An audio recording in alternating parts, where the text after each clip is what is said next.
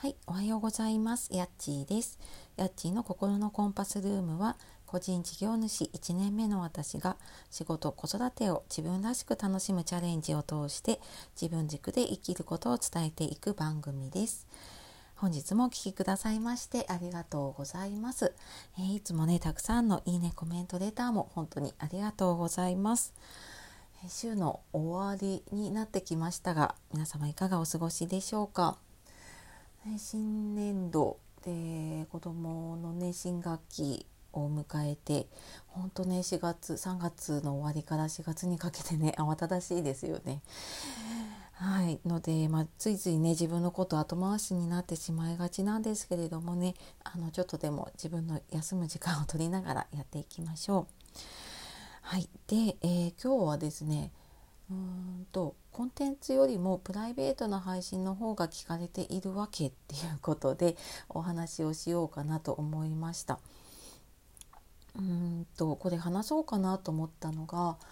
ここ1週間ぐらい私は音声配信、まあ、ラジオトークとスタンド FM で流してるんですけれども今まではマインドマップを書いたりとかあと箇条書きで、まあ、台本までいかないんだけれどもちょっと考えたものをうん何かこう役に立つような形で配信しようと思って話してたんですがちょっとここ1週間ぐらいそういう台本なしで結構もう自分の思ったこととかあと、まあ、ちょっと旅行中のことだったりとかねあのそういうのを話していました。であのあんまり見なかったんですけれどもねスタンド FM の方の、えー、アナリティクスを久しぶりに見てそのなんか再生回数順になってるんですよね。でそこを見てちょっと気づいたことがあったんですね。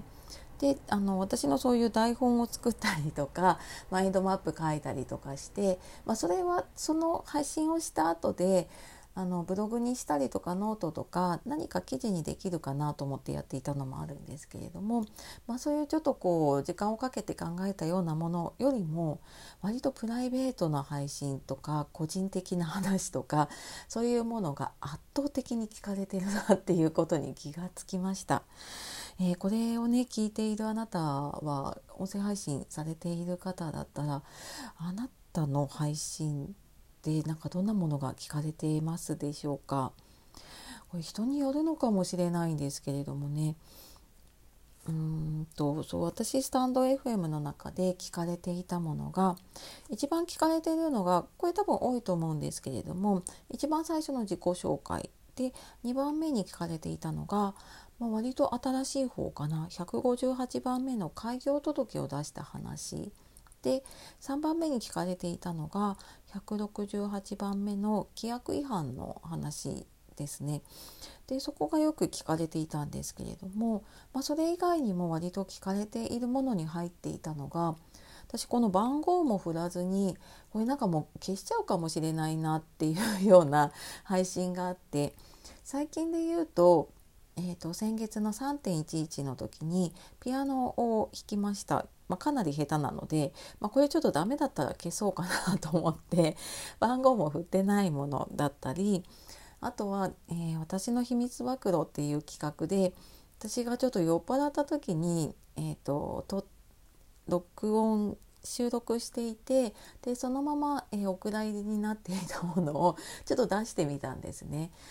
なんかねそういうものが結構聞かれてるんですね。でなんかそれを